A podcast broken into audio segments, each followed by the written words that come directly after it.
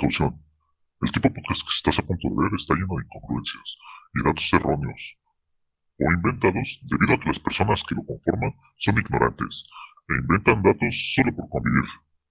Recuerda, nada es verdad, todo está permitido.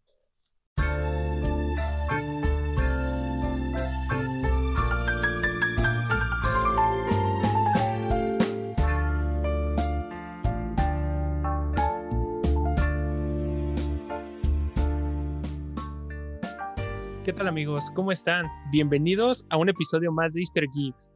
Les saluda su amigo Javokers. Conmigo se encuentra Total Mosh. Como siempre, ya es costumbre. ¿Cómo te encuentras, amigo? Ya aquí bien, ya pasó el Día del Amor a la Amistad, está el BlizzCon, pasó el Nintendo Direct y pues un chingo de noticias que tenemos por reportar. Esperemos que, que sea un episodio bueno y que no nos extendamos de más. Y conmigo también se encuentra Ramrodo. ¿Cómo estás? Muy bien, Javokers, estoy muy bien. ¿Qué tal, frikis de Pascua? Bienvenidos y bienvenidas a un nuevo episodio. Y como bien lo mencionaron, tenemos muchas noticias, más aparte de nuestras secciones de videojuegos y animes, que igual ya son clásicos aquí. Excelente, pues pasamos a nuestra primera sección. El mundo de las noticias no descansa, pero Easter Geeks sí. Estas son las noticias más relevantes de la semana. Pues en esta semana hubo bastantes noticias eh, de las cuales queremos comentar con ustedes. Entre ellas, la más importante quizá o la más viral fue la llegada del robot Robert Perseverance a Marte. Eh, recordemos que pues este es el quinto robot que llega al planeta rojo, pues su objetivo será buscar bioformas de microbios que posiblemente habían existido hace millones de años, aparte de algunas otras cositas interesantes. ¿Cómo ven ustedes esta noticia? Pues me, me parece interesante, nunca he sido muy seguidor de toda esta, no sé cómo decirlo, de búsqueda de vida en otro planeta. No, no sé porque podría afectarnos como en todo el cine que dicen que se traen un organismo pues desconocido al planeta Tierra y pues ya valió verga porque pues nunca supieron cómo combatirlo. Pero está bien, nunca debe de faltar este sentido de la exploración y búsqueda hacia lo profundo y como Marte sería nuestro vecino, pues técnicamente más cercano, eh, está bien que estemos explorándolo. No creo que lo podamos colonizar o al menos no en varios ciclos de vida, pero que se conozca a su enteridad todo el planeta, pues me parece algo que va, va a servir mucho para un futuro. Entonces, eh, el rover, pues sí, es algo que no, no había escuchado ya hasta que me empezaron a platicar del tema, pero me parece un tema bastante interesante. Sí, este rover eh, trae consigo un helicóptero y por primera vez se va a hacer un experimento en donde va a recoger muestras del aire para poder analizarlas y llevarlas a la Tierra en por ahí de la década del 2030. Todavía queda mucho tiempo y puede que ya se nos haya olvidado esta noticia 10 años después haciendo el podcast, pero sería interesante que podamos analizar nuevos datos o nuevas cosas de un ambiente que pues ningún humano ha pisado eh, antes y esperemos que con la misión de SpaceX de Elon Musk pisemos la superficie de Marte alguna vez. Que la verdad es que sí te deja pensando bastante cómo es que no hemos explorado al 100% nuestro propio planeta y ya estamos buscando pues trascender en otros lugares en el universo, ¿no? Que es totalmente diferente. Yo en lo personal me enfocaría primero a la investigación sobre el mismo planeta antes de tratar de buscar a lo mejor vida en otro en otro mundo. Pues estaría bueno que fuera más una búsqueda simultánea, ¿no? Que se traten de explorar los dos al mismo tiempo pues sí tenemos muchos aspectos del planeta Tierra que no conocemos y también tenemos un universo infinito que está totalmente desconocido para nosotros. Entonces, pues sería como tienes, estás viviendo en tu casa y dices, pues todavía no he conocido todo mi cuarto o voy a explorar toda la colonia, todo el mundo que tenemos alrededor. Entonces, es un símil así, pues sí, está bien que de repente empieza a dar unos trazos alrededor de, de toda tu colonia para ir conociendo lo que tienes alrededor, pero pues sí terminar de conocer todo el interior de tu casa también para que al menos tengas pues ya ese conocimiento, ¿no? Pues así es, eh, esperemos que esa misión nos traiga mucho conocimiento, al menos para toda la comunidad científica, y mm, pues sigamos teniendo avances con todo esto de la investigación de todo el universo y de los otros planetas. pasamos a la siguiente noticia, que esto ya no va tanto apegado con robots y nada de otro mundo. Es más apegado a una nueva serie que se va a estrenar, que es The One Ring. ¿Qué es The One Ring? Eh, es la historia que se sitúa miles de años antes de lo que sucedió en El Señor de los Anillos y también en la historia del Hobbit se estuvo planteando mucho hacer esta serie y al parecer pues va a contar con muchos elementos importantes que lo van a hacer pues nos la pintan como una de las mejores series que, que ha existido, ¿no? Y esperemos que le haga honor a todo, todo esto que se está hablando de ella. tengo entendido que tiene planteada cinco temporadas que más o menos va a durar en cada una entre 8 y 10 capítulos. Y pues esta producción comenzó en el mes de enero, así que bueno, eh, está planteado un poquito que se vaya a estrenar para el 2022. ¿Ustedes qué esperan de esta serie? Pues yo la verdad no soy muy fan del Señor de los Anillos, de hecho no he visto ninguna película completa, solo pequeñas partes. Y como bien comentas, va a ser una historia de hace miles de años antes, entonces va a servir muy bien para entenderle qué es ese anillo, por qué hay un anillo y qué cosas te da, ¿no? Y está pues súper interesante, ¿no? Siento que es como el, el juego de tronos ya de, de, los papás, ¿no? De, o de lo que teníamos nosotros, pues las películas son que 17 años, 18 años de, de su salida. Y pues ya es como que con lo que crecimos muchos y pues ya los libros ya ni se habla, ya son muchos más antaños. Entonces, es algo que tiene una gran fanaticada. Yo personalmente, pues sí la espero, pero no, no es algo que, que, me llame tanto la atención porque nunca he sido tan fan de, del Señor de los Anillos. Sí las he visto varias veces las películas, pero nunca he entrado tanto en la mitología. No podría decirte el nombre de, de los villanos fuera de, de Mordor y hasta se me olvidó el nombre del, del, otro mago que es enemigo de Gandalf. Saruman. Saruman. Sí, y te digo, no, no, no estoy tan empapado de la cultura, pero a lo mejor ya teniendo una serie que, que, se, que se trate en este universo, aunque sea mil años antes, pues hace que ya mucha más gente como yo que no, que no es tan aficionada, pues ya les empieza a llamar tanto la atención que ya se empiecen a volver súper fanáticos, empiecen a comprar los libros, empiecen a comprar figuras. Y lo que más me gustaría es que esto mismo, que esto trajera consigo pues ya más figuras de, de, colección, ¿no? Que de repente ya pudieras comprar un monito de la serie o más monitos de las películas y ya sea como en Star Wars que tenías tus figuritas de colección y poderlas irlas apilando, pero pues sí, por lo mismo de que no conozco tanto esta, esta mitología, pues no sabría decirte quién es el villano, quiénes son las generaciones, no sé si lo, seguramente los elfos van a estar implicados, la, la comunidad de los humanos, los gnomos, bueno, los enanos, no, no, no, no sé, este, suena bastante interesante y pues te deja bastante intrigado de ver qué es lo que tiene para ofrecer, porque seguro como serie al tener tanto tiempo, pues te va a andar desarrollando muchas más cosas que lo que le dio tiempo a los libros de hacer.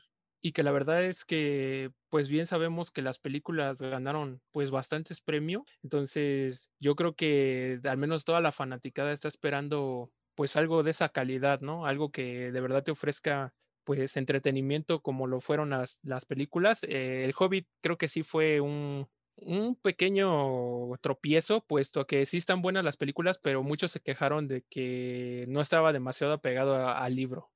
Entonces, en lo personal, creo que yo esperaría una serie que, que de verdad sí esté a la altura debido a todo lo que se está diciendo de ella y esperemos que de verdad no nos deje decepcionados como, como lo fueron quizá las últimas películas que salieron, que en lo personal, aparte de toda la crítica que les dieron, para mí fueron de mi gusto. Y pues sí, ya ahondando un poco sobre la historia de los personajes, pues te das cuenta de que muchos de ellos ni siquiera tuvieron que ver con la historia del Hobbit y más sin en cambio ahí estaban.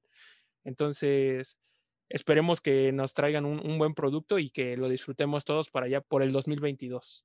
Pues bien, pasamos a la siguiente noticia. Eh, esto es referente ahora en el ámbito del anime y es que se va a estrenar la película de Evangelion 3.0 más 1.0 y pues bueno, ¿qué tiene de interesante todo esto? Aparte de ser Evangelion, pues es que la película va a tener una duración de al menos dos horas y 34 minutos, eh, con lo cual pues se va a convertir en la película más larga de la franquicia y también en la película animada más larga de la historia. Entonces creo que promete bastante. ¿Ustedes qué opinan de esta película? Pues yo personalmente no soy tan fan de Evangelion, a lo mejor me van a querer acribillar después de, de decir esto, pero pues me parecen a gusto personal aburridas, ¿no? No soy alguien que, que le guste mucho la serie, a lo mejor las, las películas que no las he visto, este, ya es diferente porque ya está súper resumido todo y ya debe de tener otro ritmo, pero a mí la serie hizo que no, no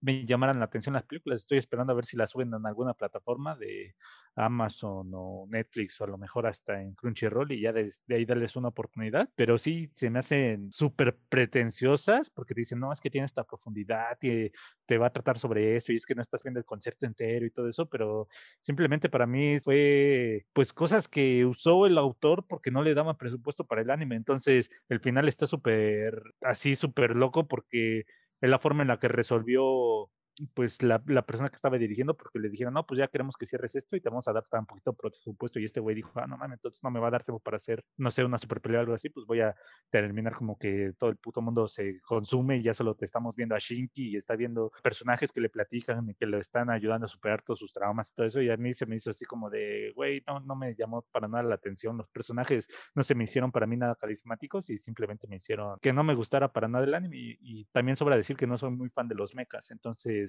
eh, juntas todo y pues haces algo que para mí, para mí, para mí, para mí, pues no, no es algo vistoso. Y que la verdad, como tú mencionaste, eh, ese punto importante que es el que muchas veces las películas te ofrecen algo totalmente diferente a lo que es un anime y te quedas enamorado de esta animación y de cómo va el ritmo de las historias, que pues, obviamente como tú dices es resumido y, y muy digerible y van directo al grano y a lo mejor quedas enamorado, pero cuando haces la transición de la película al anime, pues te das cuenta de que es totalmente diferente y que a lo mejor te llevas una gran decepción.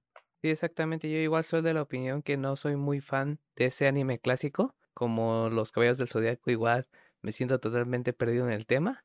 Hace años empecé a ver la serie de Evangelion y vi los primeros dos o tres episodios, pero no me atraparon como tal. Entonces, pues a ver cuando salga esta película le daré una nueva oportunidad a la serie. Y que solo para mencionar, eh, pues esta película va a tener una clasificación G, así es que bueno, va a estar apta para todo el público. Entonces, si son fans, si son chicos y quieren invitar a sus amigos a verla, pues con toda libertad. No sé si lo hemos aclarado, pero tengo entendido que se va a estrenar, creo, por diciembre. Ya lo habíamos, creo, tocado en otro podcast que dijimos que tenía estreno para enero y se retrasó hasta finales del año. Entonces, esperemos que ya sea algo, pues que sí, ya llame la atención a mucho más gente y que no, no tenga, pues, división negativa para mí, porque es, yo sé que hay un mundo enorme de gente que le encanta este anime y para ellos es la obra maestra y un anime perfecto. Entonces, espero que estas películas, cuando ya las pueda ver, me atrapen en esa onda y ya pueda, eh, pues, estar en, en sintonía con esa gente que alaba tanto a cuestión de cultos y, y, pues sí, a lo mejor nos van a decir que no hacemos apreciar nada porque vemos Dragon Ball o algo así, pero pues al final de cuentas es cuestión de gustos, ¿no? Pues no es algo que nos apela a nosotros y pues ya eh, cada quien tendrá sus animes favoritos. Así es, pues como mencionaste, pues ya cada quien tendrá sus gustos y hay mucha gente que está esperando esta película y pues esperemos que la disfruten. Y bien, pasamos a la siguiente noticia y es el rumor que se está dando sobre el juego Silent Hill, el cual se dice que está siendo desarrollado un nuevo juego, pero este está ajeno a los estudios de Konami. Pero también eh, se eh, menciona que probablemente se estén realizando dos juegos, el que esté realizando el, el estudio extranjero y uno interno de Japón. ¿Ustedes qué opinan sobre esta noticia? Pues yo creo que si algo puede salir mal dejando el, la producción de un juego como Silent Hill a terceros, a pesar de que sea un estudio que ya hizo un juego como The Medium y se han como hecho una fama de que pueden hacer juegos buenos, creo que puede perder la esencia del juego de Silent Hill y puede perder gran fanaticada en este, en este nuevo juego. Esperemos que no sea así, pero como conozco a ciertos fanáticos súper intensos de que, ah, si no es Konami a lo mejor y no voy a querer jugar el juego de Silent Hill o me va a parecer malo, siento que esta nueva producción de un jugador externo no va a ser tan buena para la franquicia. No sé qué opinan ustedes. Que faltó mencionar eh, cómo se llamaba el estudio que, que se, se, rumorea que está a cargo. Bluebird el Team? estudio es Bluebird Team. Bluebird Team. Eh, en lo personal creo que es una buena opción para ellos si de verdad les dieron el desarrollo del juego, puesto que creo que de Medium al menos en lo personal, no sé si a ustedes, bueno, si lo probaron, eh, no me dejó decepcionado. Entonces, creo que dejarles un proyecto tan pues tan grande o tan importante, creo que es una buena prueba para todos ellos y yo sí de verdad esperaría un buen producto. Y yo estoy de acuerdo contigo, me pareció que The Medium tiene mucho como que inspiración en Silent Hill. Lo único que esperaría es que si se lo van a dejar a Bluebird Team, esto vaya acompañado pues de un gran presupuesto, ¿no? Porque vimos que The Medium es un juego que tenía mucho que podía abarcar, pero pues las limitaciones del presupuesto se le vieron muy obvias. Entonces tengo miedo de que llegue solo Silent Hill sin esa cantidad de dinero de apoyo y entonces pueda ser un, un, videojuego que se quede corto por lo mismo, que digamos que si una adaptación fuera de Medium hubiera sido un Silent Hill, pues creo que ahí sí hubiera quedado a deber por el nombre que está teniendo que alcanzar, ¿no? Entonces, al verse dado un nuevo juego como de Medium, ahí se le dio un poquito más de, de permiso para decir, ah, es un, nuevo juego, una nueva IP, chance, te, te, estamos dando este, este permiso todavía de, de fallar esta primera vez. Bueno, no, no, fue un fallo, pero no fue una experiencia, pues, a lo mejor tan redonda. Y, y, y estábamos esperando, pues, a lo mejor un The Medium 2 que ya, ya le fuera mucho mejor, ¿no? Que le diera más presupuesto, le diera más confianza y ya eh, pudiera implementar muchas más mecánicas y muchas más cosas. Entonces, si le comparten un Silent Hill, espero que, que venga con una suma monetaria, ya sea Microsoft o cualquier persona le quiera invertir dinero a este estudio para decir, ah, te vas a aventar un Silent Hill, cámara, hazlo exclusivo para mi consola y te doy mucho dinero para que lo puedas desarrollar. Entonces espero que, que esto vaya acompañado de algo así. ¿Y ustedes no creen que se vea afectado el juego de Medium 2 si de verdad les están dando este proyecto al estudio? Puesto a que sabemos que, pues de cierta manera, es el, la competencia directa, ¿no? O sea, sabemos que Silent Hill ahorita está detenido y que solo son rumores los que están dándose sobre un nuevo juego, pero sabemos que está ahí y que la competencia, pues directa en este caso sería de Medium en este momento. Entonces, si le dejas un proyecto, pues que va a tratar de lo mismo, ¿creen que vaya a afectar realmente en la entrega de un The Medium 2 o esto significaría la desaparición ya de, de una posibilidad que hubiera sobre un juego nuevo? Yo creo que ayudaría porque van como en la misma línea. Es como si tuvieran The Medium 2 o The Medium 1 para prepararse para la, el nuevo videojuego de Silent Hill. Entonces siento que en vez de restar o, que, o de competir, siento que ayudaría al estudio a crear un nuevo, mejor juego. Y e, estoy de acuerdo con Rodo. Yo creo que solo le va a afectar en que pues ya no va a salir tan pronto como lo hubiéramos esperado, que a lo mejor hubiéramos esperado de Medium 2 para eh, dentro de unos cuatro años, pero ya con el desarrollo de Silent Hill, pues yo creo que lo podríamos esperar para unos seis u ocho años. Eh, y, y esto, si Silent Hill fuera un éxito, pues ya yo creo que les ayudaría a, probar nuevas mecánicas, como estaba diciendo Ranrodo, que ya tuviera más, más riesgos, ¿no? Como por decirlo, Silent Hill le va a dar la experiencia de un combate, ¿no? Van a tener que andar experimentando y, ver diversas formas. O bueno, no sé bien si vayan a hacerlo como los Silent Hill viejitos, que era un combate pues un poquito más monótono, que tenías una pistola y era como pues de tanque que nada más te quedabas quieto y empezabas a, a girar. A girar. O ver qué es lo que ellos deciden hacer, pero pues ya eh, si no deciden hacer un survival donde nada más pase a escapar, pues entonces sí van a tener que andar viendo nuevas mecánicas y esto, y esto les va a ayudar para un Medium 2. Yo creo que solo, pues sí, eh, llegaría a ese retraso. Y ahorita, pues también, por lo mismo que estamos hablando tanto de Bluebird Team, hemos dejado un poquito el otro rumor del Silent Hill, ¿no? Que se está desarrollando, que está por un estudio japonés, que dicen que, que va a ser un reboot.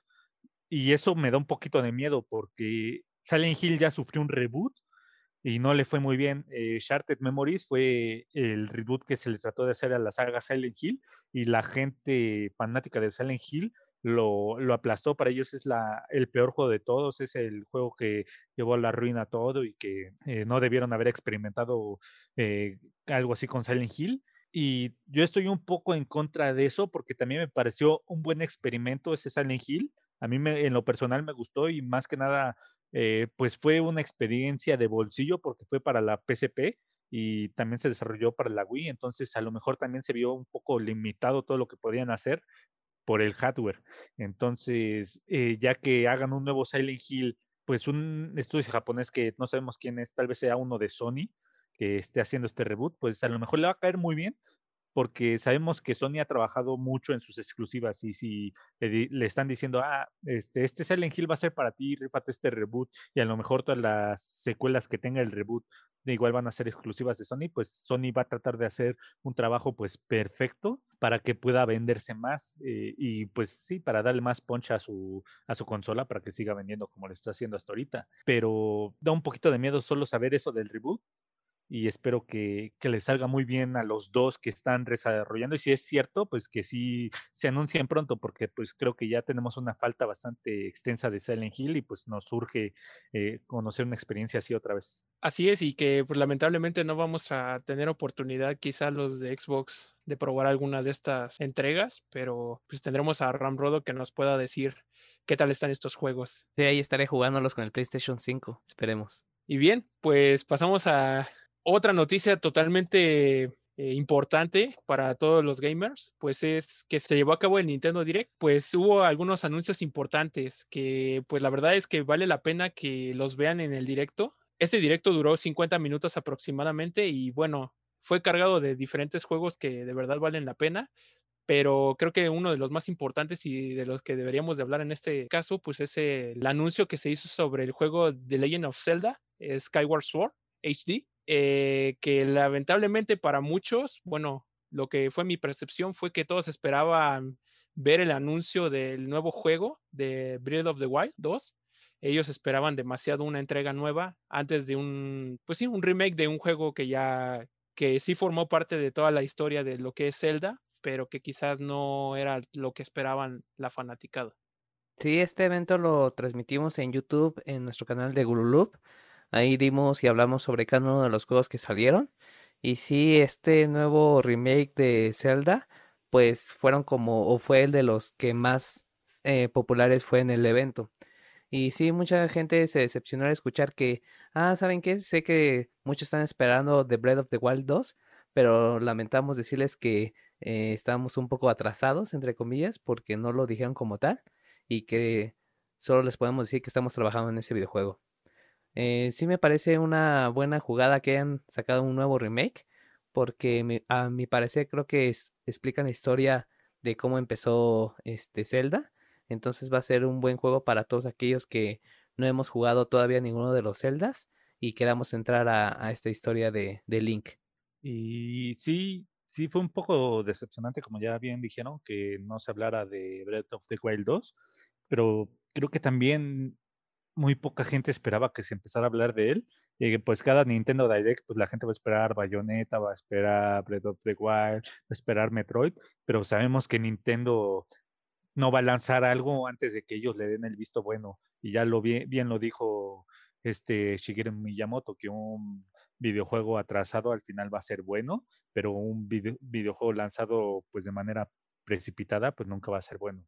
Entonces, yo creo que Braid of the Wild 2 no lo vamos a ver hasta dentro de unos dos años, pero este port, como bien lo mencionó Ramrodo, pues es e, está muy bien para iniciarte ya en la, en la historia de, de Zelda porque es cronológicamente el primer Zelda de todos. En, digo, en el libro de Hyrule History, pues ahí viene todo el, la cronología del Zelda y este está hasta arriba, ¿no? Es el que viene, el que te inicia todo y ya luego vemos todos los derivados y todo la rama en la que se hizo, en la que vence el héroe, en la que el héroe es vencido y pues sí, sí es bueno porque el Switch al ser tan vendido, le va, le va a ayudar a que la gente que no le ha dado una oportunidad al Zelda, pues que diga, ah, este es el primero de la historia, le voy a entrar para, si tal vez ya no va a ser tan difícil para mí entrar en, en todo este, pues es que es una historia bastante compleja, entonces sí van a decir, pues ya con esta a lo mejor ya me animo un poquito más, aunque técnicamente las, las historias no van tan ligadas, al menos de que pues ya entres mucho en, eh, en, el mismo libro, que es lo único que sí te va diciendo, ah, es que este va por aquí, este va por acá y este va por acá,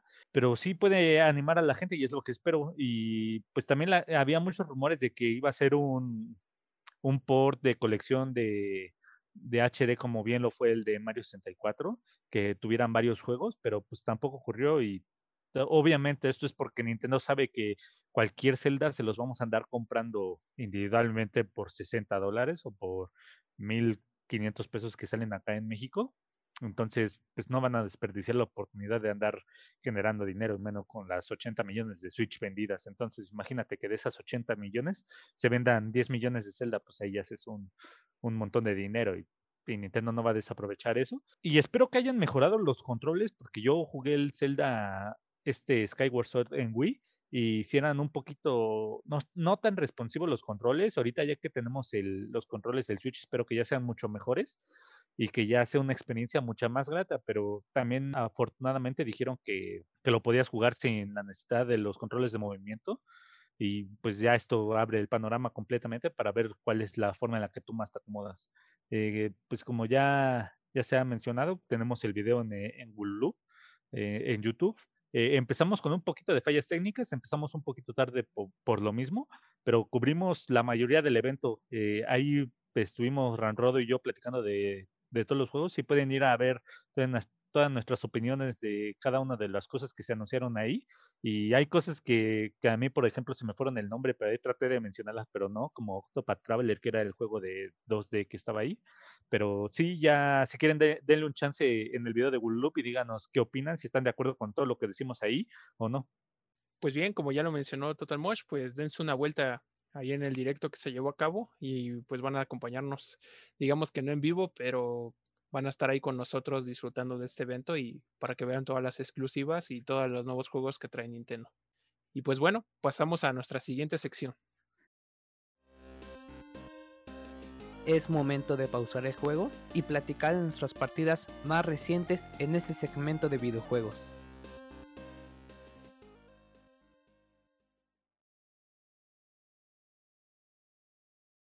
Pues hubo algunos juegos que estuvimos jugando, los tres, y nos gustaría hablarles un poquito de ellos para ver si se animan a jugarlos. En mi caso fue pues el que ya les había mencionado anteriormente, que es Resident Evil 7, el cual no había podido jugar demasiado, puesto que me eché demasiados juegos encima y pues ya no sabía ni cuál terminar, ¿no? Y, y, bueno, creo que me di a la tarea ahorita de ir terminando poco a poco uno u otro. En general creo que fue un juego bastante interesante, eh, aterrador sí, puesto que en lo personal creo que los juegos en primera persona son los que más me dan miedo a mí y pues la verdad es que no me dejó, no me quedó de ver demasiado. Los enemigos pues tienen su nivel de dificultad, aunque la verdad yo pienso que hasta lo que fue el, el jefe, ¿cómo se llama? El señor Baker, creo que ahí debió de haber terminado el juego, puesto que el enemigo final pues ya nada más fue de puro trámite y, y la verdad es que no me generó ninguna dificultad. Quizá jugarlo en un modo manicomio pues ya cambié toda la historia, pero en modo normal que fue que yo lo probé, que fue la primera vez que jugué el juego, pues la verdad es que no me causó ningún problema el último enemigo y la verdad yo creo que, que sí quedó mucho de ver, lo hubieran dejado ya en una cinemática quizá, pero bueno, en general creo que fue un juego que yo le daría al menos un 8 y de verdad es que me sirve bastante como un parteaguas para lo que va a ser la nueva entrega de Resident Evil, que ya la estoy esperando también. Y pues espero que la historia que, continúe con Ethan, pues nos resuelva, pues a lo mejor muchas dudas. No sé si vayan a hablar mucho sobre Evelyn, pero pues a lo mejor sería interesante que también haya alguna pequeña relación con ella en todo esto. Y bueno, pues no sé si nos quieras hablar un poquito del juego que estuviste jugando Total Mosh.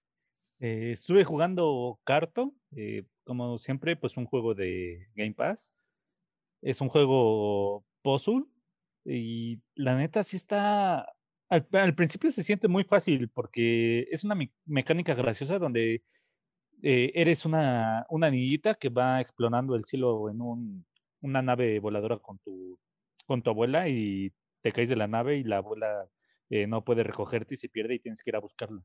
Entonces tú eres una persona que tiene un mapa y vas encontrando hojitas que complementan el mapa. Aquí lo, lo que es eh, parte del puzzle es que puedes ir girando cada parte del mapa para que encaje y esa, y esa parte del mapa pues te va a andar generando un mundo. Entonces ese mundo tú lo puedes explorar y puedes ir eh, girando las mapas del mapa y lo puedes ir encajando en, en diversos cuadritos para que al final tú vayas explorando partes del mundo que pues antes no podías. Entonces hay veces que un personaje te dice, es que te espero en el puerto al norte y pues obviamente por todo esto del mapa que está pues generado por cuadritos, tú puedes ir moviendo el puerto hasta ponerlo en el norte y ya cuando lo pones en el norte pues ya como que se desbloquea la cinemática de que puedes ir a ver a tu compañero en el puerto y ya te puedes ir al siguiente nivel. Y, y sí, como, como andaba diciendo, se siente fácil al principio porque es como el tutorial y te van enseñando las mecánicas, pero se va complicando bastante. Ahí me, me, da un poco de pena admitirlo, pero hasta hay una parte en donde tuve que ver una guía porque no sabía por dónde ir, si no, no sabía cuál, cuál era la solución del puzzle. Ya cuando lo resolví, pues ya sí te quedas como siempre, así como de, ah, sí, estaba muy fácil, pero de primeras no, no supe cómo resolverlo. Creo que fue la única vez que lo usé, pero sí, sí me costó. Entonces, e, está bien, bien bonito el juego y tiene una historia bastante bonita, te habla de, de la amistad y también hay partes donde te dice de, de cómo a veces la, las personas pues tienen que eh, separarse y ir a su propia aventura y un montón de cosas así, eh, pues sí, relevantes en la trama. Pero yo, yo lo sugeriría bastante, sí es un juego como de un 8.5, un 8. Eh, yo pensé que iba a ser cortito, pensé que iba a ser un juego como de unas cuatro horas y me tomó como, como unas ocho, unas diez horas. Entonces, te puedes ahí pasar un bastante tiempo andando, resolviendo todo. Y hay bastantes eh, secciones que resolver, pero si eres rápido y no eres tan lento como yo en, lo, en esto de los acertijos, pues sí te lo acabas en unas tres horitas o menos. Entonces ya es cuestión de qué tanto enfoque analítico tiene cada uno. Yo soy pésimo en todo esto de los acertijos, pero me gusta hacerlo porque cada vez que resuelves uno, pues te sientes inteligente, aunque sea bastante sencillo el, el acertijo, porque te da ese, ese logro de ese sentimiento de lo logré, eh, en un acertijo lo resolví, como cuando la gente resuelve un cubo Rubik, yo creo. Y es algo que yo recomendaría bastante, den una oportunidad si tienen el Game Pass, como siempre les digo, pues si tienen Xbox, compren el Game Pass porque tienen un montón de juegos que, que probar ahí. Yo todo lo que recomiendo pues viene prácticamente del Game Pass porque es lo que me da pues toda este, esta librería tan amplia para andar eh, semana con semana probando algo nuevo. Pues bien, como ya saben, pues ahí en el Game Pass pueden encontrar varios juegos como el que mencionó Total Mosh y también Resident Evil 7 por si le quieren dar una prueba. Y Ramrodo, ¿nos podrías platicar qué juego estuviste jugando? Sí, claro, también estuve jugando un juego gratuito. El juego que estuve este, probando esta semana fue Apex Legends. Es un juego del género de Battle Royale, muy muy parecido a Call of Duty Warzone. Ya lleva aproximadamente dos años y la verdad es que eh, es un juego muy entretenido. Tienes varios héroes o leyendas como se conocen en el juego. Y es un Battle Royale, ¿no? Tienes equipos de 3, de 4, de 2. Y cada personaje tiene una habilidad especial. Entonces, si quieres jugar con tu equipo y escoger cierto personaje, tienes que primero aprender las habilidades de ese personaje como para poder apoyar a tu equipo y poder derrotar a los demás. Eh, cuando lo jugué más o menos son como 8 o 9 personajes de los que puedes escoger, ya sea de ataque, de tanque o de curación. Entonces, aparte de que cada uno tiene habilidades distintas, pues entre el equipo se tienen que seleccionar uno de cada uno como para tener un, equipo fuerte o sólido, como pasa con em, Overwatch, como pasa con Overwatch. Entonces, eh, la verdad es que lo jugué unas cuantas partidas y es un juego para mí se me hizo un poco complejo porque aparte o a pesar de que es muy parecido a Warzone, pues tienes que preocuparte con habilidades individuales, con habilidades super, con cada personaje que es distinto, tipos de armas que no sabes al principio si esta arma es buena o es mala. Eh, también las puedes identificar por colores. Hay armas eh, blancas, verdes, moradas y doradas. Las doradas son las que son más poderosas, pero son muy difíciles de encontrar. Entonces, eh, la verdad es que es un juego muy complejo, muy completo también, y que si tienen la oportunidad de jugarlo ya que está gratis, pues anímense a, echarle, a echarse unas partidas. Al principio te toca pasar un tutorial como en casi en todos los juegos, para que más o menos te acostumbres a los botones y a las estrategias. Y una vez que ya pasas ese tutorial, pues ya puedes jugar online. Entonces, anímense a, echarle, a echarse unas partidas y si les gusta, porque la verdad es que hay muchos jugadores que están muy emocionados con este nuevo tipo de juego. Entonces, eh, si les gusta, pues ahí encontraron un, nuevo vicio en las noches que jugar. Y si no, pues sigan con su, con su clásico videojuego, ¿no? Que para mí es como FIFA o Warzone. Pero pues ahí está la propuesta. Pues bien, eh, pues ahí tienen varias propuestas interesantes que, que sabemos que les van a gustar. Denles una oportunidad, una checada, que sabemos que hay gustos variados y que pues aquí estamos mencionando para todos los públicos. Entonces, denle una checadita. También como adicional, decirles que ya se va a estrenar la segunda temporada de Warzone. Entonces, por si ustedes son fans de esta franquicia, pues ya pueden darle una oportunidad y ya va a haber nuevos mapas o nuevas cosas en las que van a poder jugar con el nuevo juego de Cold War. Entonces, pues también denle una checada si ustedes quieren. Pues pasamos a nuestra siguiente sección. Las series y películas nunca terminan. Por eso, a continuación sigue nuestro Guachando semanal.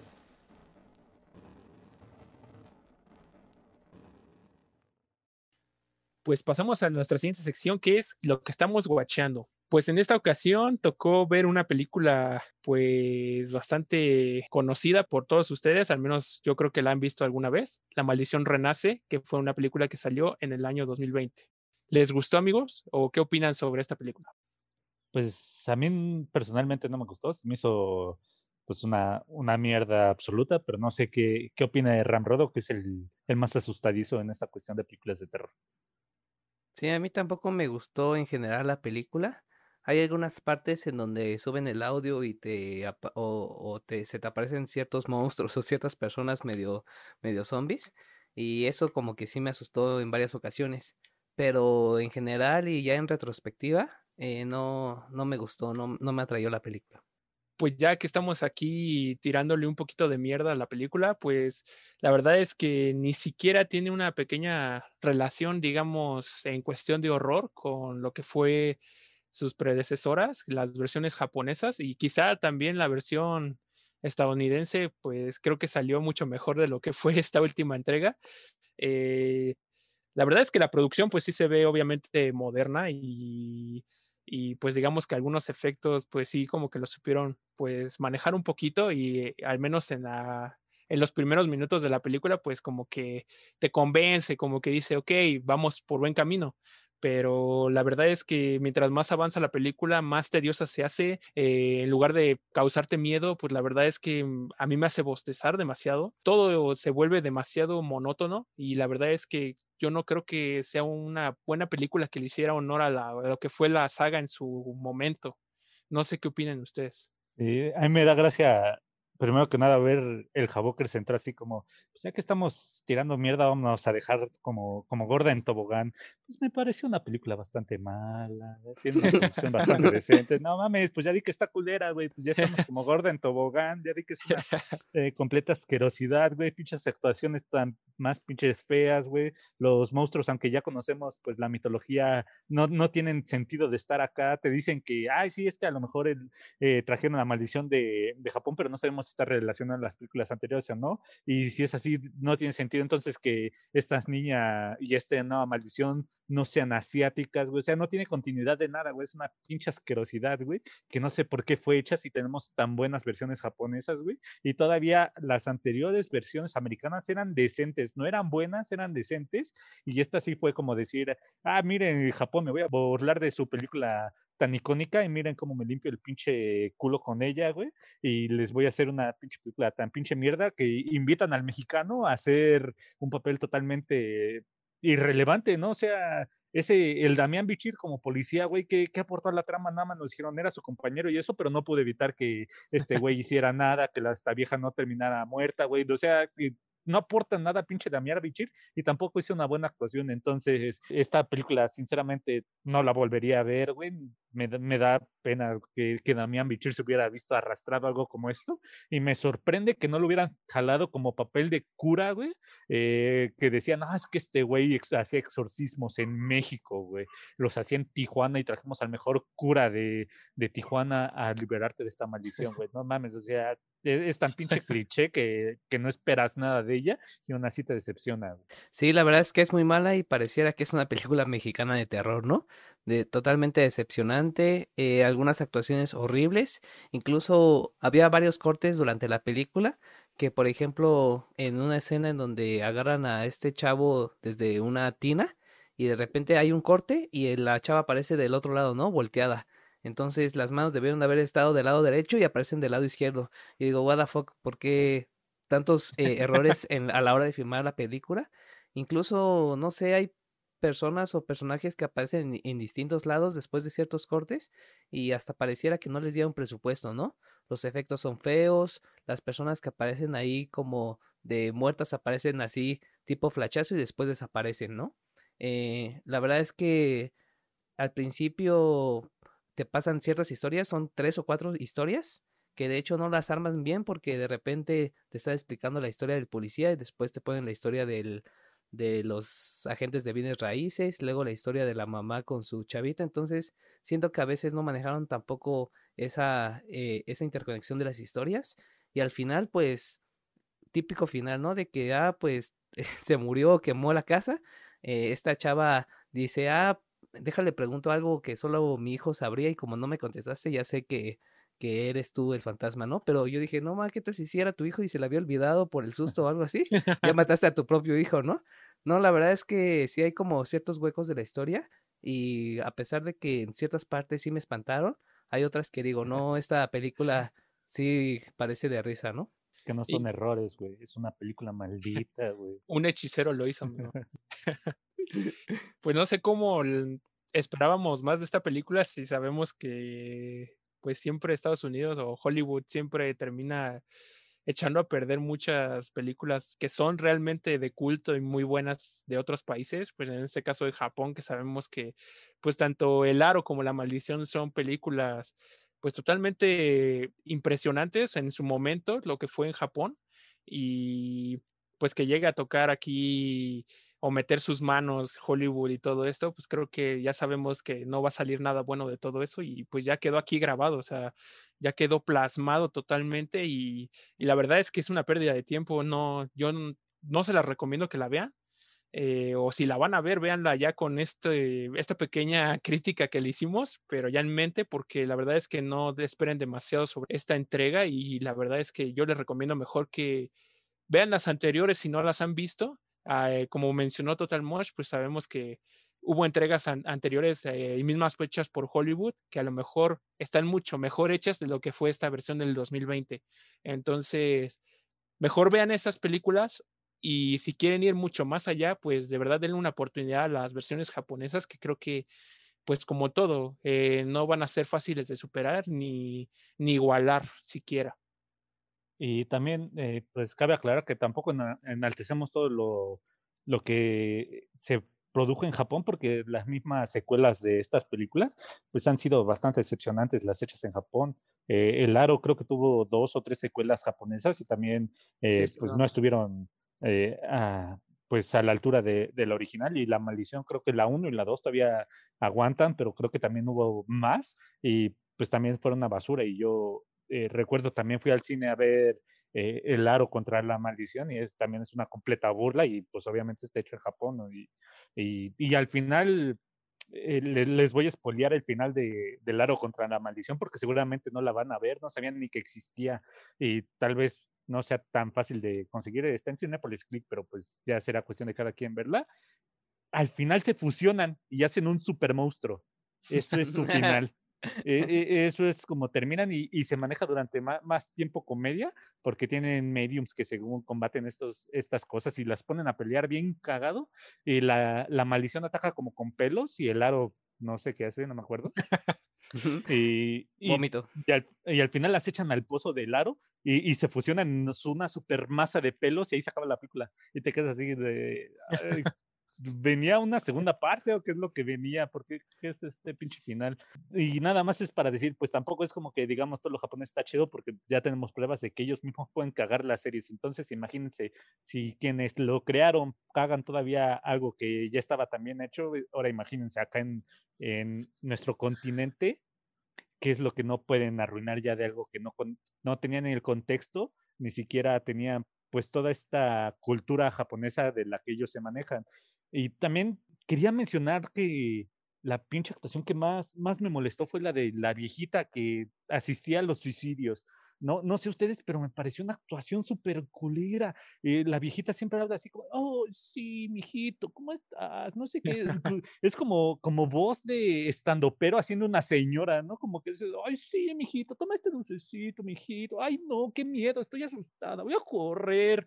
Y está así como de, no mames, señora, le están pagando o, hizo esto gratis porque no le está echando ni un pinche peso de, de ganas. Eh, no sé si sea una actriz profesional, pero a mí no me lo pareció. Así me, la única que me pareció que actuó bien fue la señora que hemos visto en películas como La maldición del demonio, no me acuerdo cómo se llama, que, La noche del demonio. La noche del demonio, que es la, la medium. Esa señora me parece que es como que lo más rescatable que tiene todo el género de, de terror americano, porque es como que la que le da veracidad a todo lo que hace, es como que la que mejor actúa en todo lo que hace y te quedas como de, película americana que sale esta señora tiene que estar y siempre va a ser lo más rescatable y hasta sus malas actuaciones terminan siendo lo mejor de toda la película. Entonces, mis aplausos para esta señora que está cargando el cine de terror en sus hombros porque nadie más lo está haciendo. Esta señora esperemos que nos dure muchos años más porque no veo cómo el cine de terror pueda aguantar ya sin una actuación creíble durante todas sus películas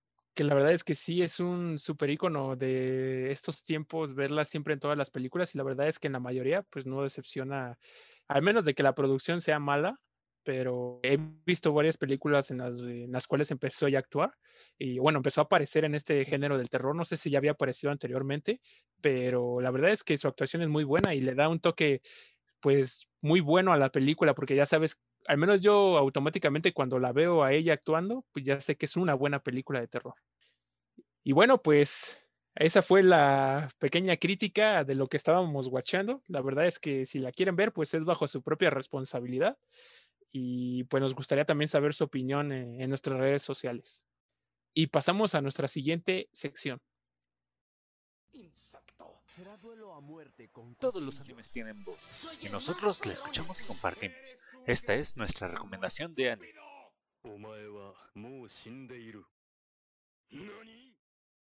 Y bien, pasamos a nuestra última sección, pero no menos importante, el anime. En esta ocasión, toca hablar de una película muy, muy interesante. Pero antes de contarles un poquito de la de spoilers, pues me gustaría eh, que Rodo nos dé una pequeña introducción. Pero antes de esto, pues vamos a hablar de la película Náusica of the Valley of the Wine. Ahora sí, pues yo dejaría a Rodo que nos cuente un poquito sobre esta película antes de empezar con los spoilers.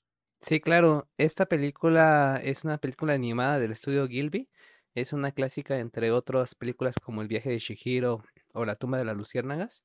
Y esta película de Náusica en el Valle del Viento es una película que cuenta una historia de que han pasado miles de años después de una guerra mundial devastadora, conocida como los Siete Días de Fuego, en donde los humanos viven aislados en pequeñas colonias y rodeados de un viento tóxico que los, eh, que los mata en un tiempo muy rápido. Este viento lo llaman Fukai. Este Fukai está extendido por todo el mundo y solamente sobreviven insectos mutantes gigantes. Entonces, haz de cuenta que la Tierra está dividida entre el Fukai, donde están los insectos mutantes, y la otra parte donde hay un viento limpio, que es donde pueden vivir los humanos. Los humanos pueden visitar el otro lado o este ambiente de Fukai si llevan ciertas máscaras que lo protegen del viento tóxico. Entonces, en, una de esas colonias donde viven los humanos, hay una presencia que se llama Náusica. Esta princesa es una valiente guerrero y piloto de una nave individual que pues se interesa mucho sobre este ambiente tóxico que es el Fukai y sobre los insectos. Estos insectos mutantes gigantes pues aterrorizan a los humanos, pero en cambio con la presencia náusica pues ella los ve como si fueran animalitos, ¿no? Como si fueran perros o gatos, que quiere conocerlos, que les habla bien y que incluso ah, los trata como, como buenas mascotas. Entonces, eh, esta historia se centra en esta princesa Náusica y cómo trata a estos eh, insectos y cómo trata de descubrir el, el, origen del Fukai. Básicamente esta es una pequeña introducción, sin nada de spoilers, para aquellos que les haya interesado y quieran ver esta película de Náusica en el Valle del Viento que la pueden encontrar en Netflix. Y pues ya desde aquí ya partimos en la, a decir que pues si no la han visto, pues ya se pueden retirar de aquí, eh, alcáncenos después, ya cuando vean la película. Eh, si no quieren pues conocer los spoilers de la trama, eh, posiblemente hablaremos del final. Y pues ya saben, búsquenos en todas nuestras redes sociales y ya cuando vean la película pues ya vienen de regreso y nos comparten si opinan lo mismo que nosotros sobre pues de esta película de Ghibli. Eh, yo quiero decir que está bien pinche rara, ¿no? Está, está muy psicodélico todo este pedo. Es una historia, pues yo diría muy original. No sé si ya saben cómo son los japoneses que dicen, ah, es que esto lo jalamos de esta cultura, esto lo jalamos de esta cultura y juntamos todos estos pedos y estas cosas que tenemos muy arraigadas en Japón para hacer esta historia. Pero al menos de este lado del charco, pues sí, como que no, no conocemos todo esto de lo que se está tratando y es una historia que que de entrada pues uno sí se queda como de, güey, no, no, no conozco nada de lo que me estás diciendo, me estás planteando todo un nuevo mundo y sí está súper pues extraño y eh, está, está muy interesante la cosa, pero mm, pues sí me, me está gustando bastante. Sí, esta película está un poco rara porque pues aparecen eh, máquinas voladoras que son como de los años 70, 80 y no tienen nada de tecnología. Entonces quiere decir que esta guerra de los mil años pues pasó antes de que se creara el mundo digital. Y pues aparte ves estos insectos todos mutantes que tienen un buen de ojos o un buen de, de patas medio raras. Pues sí, es una película medio extraña. Sin embargo, siento que la historia y la protagonista pues sí tienen un gran papel o un gran poder en, en, la serie. Y la animación pues está muy bien hecha, ¿no? Desde un inicio te presentan un mundo totalmente, digamos, posapocalíptico en donde hay ciertos valles y las colonias adquieren agua o alimentos por sí mismos. Y aparte ves el mundo de, del Fukai, ¿no? Donde hay paisajes de árboles o de, de bichos increíblemente muy, muy vistosos, ¿no? Entonces, por esa parte creo que, a pesar de que es extraña, es, eh, es, visualmente es muy buena. Y que, pues la verdad, a mi percepción, creo que envejeció bastante bien para hacer una película, pues que ya tiene pues sus añitos, ¿no? Que creo que sería interesante recalcar que esta fue la película que le abrió el mundo al estudio Ghibli para entrar a todo este mundo de la animación. Creo que fue como que la película que apadrinó todo esto. Entonces, por eso, a pesar de que realmente no esté catalogada como el estudio Ghibli quien lo hizo, eh, ellos lo toman como su película porque fue la primera con la cual ellos iniciaron todo su proyecto en cuestiones de historia creo que son bastante interesantes, como ya mencionaron. Es todo un universo completamente extraño. La animación está excelente. Eh, el argumento me encantó porque pues creo que siempre te tratan de tomar como que una pequeña enseñanza de lo que tienes que respetar al mundo, ¿no? Creo que es lo que me gusta mucho de las historias de, del estudio Ghibli, que siempre hay una pequeña moraleja en todas las historias que, nos manejan. Pues la verdad es que los personajes, pues sabemos que siempre hay personas que son malas, son buenas, pero pues ya todo depende de la percepción en la que tú lo veas. Pues sabemos que todo se centra sobre que el, hongo, todo, todos los, los insectos, todas las cosas que están en este universo son malas porque atacan a los humanos, ¿no? Y sabemos que todas estas esporas y todo esto van a matar a los humanos en algún punto porque obviamente están purificando todo el planeta. Entonces, sí te deja pensando un poquito, pero sabemos que al fin de cuentas, pues todo esto, cuando, no sé si ustedes recuerdan cuando cayó eh, en las arenas movedizas y todo esto, pues sabes que en realidad lo que están haciendo es algo bueno, no es, no es malo y también atacan porque son provocados los, los insectos y todos los animales. Entonces, lo que Náusica hizo fue como que ser un puente entre lo que eran todos estos animales y insectos con lo que era la vida humana. O sea, creo que ella se convirtió en la salvadora de, entre comillas, porque no sabemos bien cuál, bueno, al menos yo no entendí muy bien cuál era el papel que iba a tomar realmente en toda la historia.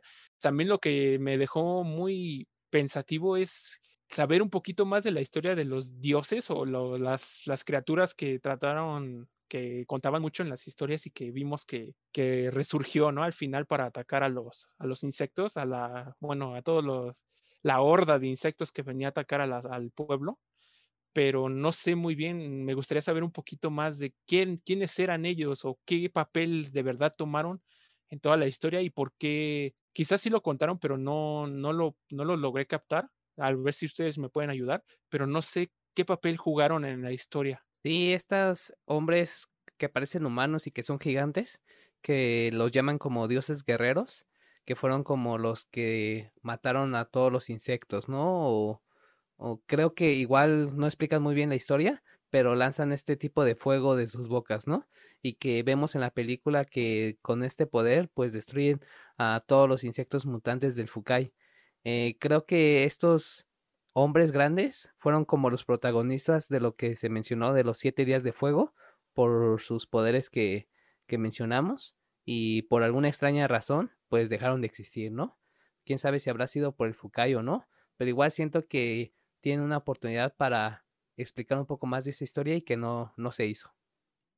Y algo como ya eh, bien mencionó el Javier que, que me llamó la atención es que esta película sí necesitas tener un enfoque total en ella, ¿no? Porque hay muchas otras películas donde puedes ver el celular y distraerte y no te pierdes nada de la trama, pero aquí de repente si ya no viste cinco minutitos, como que ya llegas perdido porque de repente ya Náusica está en otro lugar, ya está combatiendo en algo y te quedas así como de, güey, güey, güey, tranquilo, ¿qué está pasando aquí? Yo nada más eh, vi mi celular por cinco minutitos y ya no sé qué está pasando en esta trama. Eh, esto, es, si no me equivoco, este Dios Guerrero era sintético, ¿no? El que usaron al final y por eso no, no pudo, pues, mantenerse durante mucho tiempo.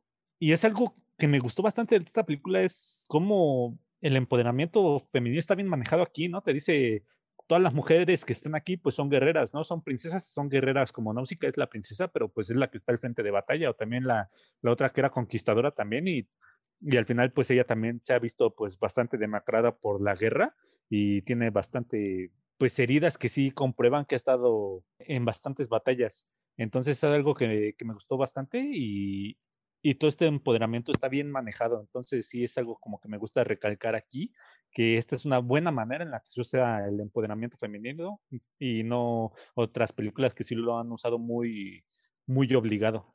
Y definitivamente creo que fue un buen manejo de la historia y de la protagonista y que al final pues vemos que esta al parecer muere, pero gracias a su sacrificio por parte de los insectos, pues de una forma la pudieron como revivir, ¿no? Cuando estos, o, Uma creo que se llaman, eh, como que ya se calman, vuelven sus ojos rojos azules y ven que esta chava acaba de morir, pues con sus tentáculos empiezan como a, a, a, ponerla arriba y a, a revivirla. Y pues es donde recuerda la abuela de que, ah, pues aquí está la leyenda, ¿no? De un guerrero eh, azul que va caminando sobre un paisaje dorado y aparece Náusica que traía un vestido rosa. Si, si no, no sé si recuerdan que eh, la amiga de igual un príncipe le regaló su vestido para que escapara de la prisión y ese vestido era rosa. Pero ya en, en cierto momento cambia el color del traje de rosa azul, ¿no? Y es por la sangre del, no sé si recuerdan que fue por la sangre del, del insecto que trató de rescatar. Ah, con razón. Creo que fue en esas donde volteé a ver el celular y no vi esa parte, como dice Total Mosh. Pero sí, y ahí se deriva la leyenda de que un guerrero azul eh, va caminando sobre un paisaje dorado, ¿no? La verdad es que sí me gustó todo el final que se manejó y que todos tuvieran un, un final feliz, ¿no? Esta guerrera que mencionaba Total Mosh, que al principio como trataba de conquistar a estos aldeanos y que al final se queda con como con la moraleja de que, ah, pues creo que podemos entendernos mejor si hablamos y que pues los insectos no son malos y ya me voy como que a mi propio valle o a mi propia sociedad a, pues a vivir mi vida, ¿no? Y a no molestar a, a los demás ni conquistarlos tampoco. Y sí, que lamentablemente también su comunidad quedó destruida, ¿no? Que también nos muestra en, en una parte de la película que, que pues realmente a donde iban a viajar ya había sido destruida por toda la horda de insectos, ¿no? Entonces, pues quién sabe dónde fue, eh, a lo mejor si tenía alguna base o algo así. La verdad es que sí me quedé con bastantes dudas de qué es lo que va a pasar después de todo esto. Ya no vamos a tener respuesta, yo creo, porque pues ya tienen bastante tiempo la película. Creo que nada más, pues es una historia bastante corta. Sé que sacaron un manga habría que checarlo a ver si nos cuenta un poquito más o, hay detalles que la verdad que nos explique demasiado todas las dudas que a lo mejor yo tengo y pues si lo leo pues ya ahí les estaría diciendo qué tal me pareció y si le, le, dan una oportunidad o no. Y también me dio gracia un poquito ver que este dios guerrero medio derretido pues me recordó mucho la escena de de la película de Broly de Dragon Ball, ¿no? Donde no, Sí. no alcanza su forma perfecta y también se está deshaciendo. Entonces, eh, no sé si haya sido- ha habido inspiración o no cuando se hizo Dragon Ball para esto, pero pues sí me pareció bastante gracioso ver estas similitudes.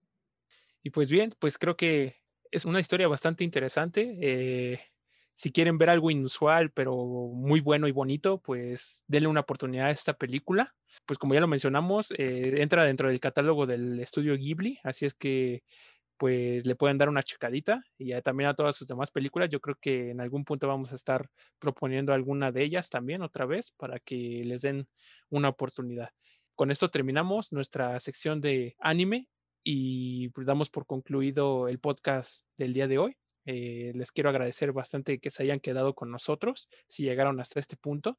Pues la verdad es que espero que se hayan pasado un buen rato con nosotros y esperamos verlos para el siguiente podcast. Sí, adiós, gente. Ya saben, eh, síganos en todas las redes sociales, eh, Loop, y pues esperamos eh, nos acompañen el siguiente martes en, en el nuevo, un nuevo episodio del podcast. Hasta la próxima, frikis de Pascua. Nos vemos la siguiente. Cuídense, hasta luego. Adiós.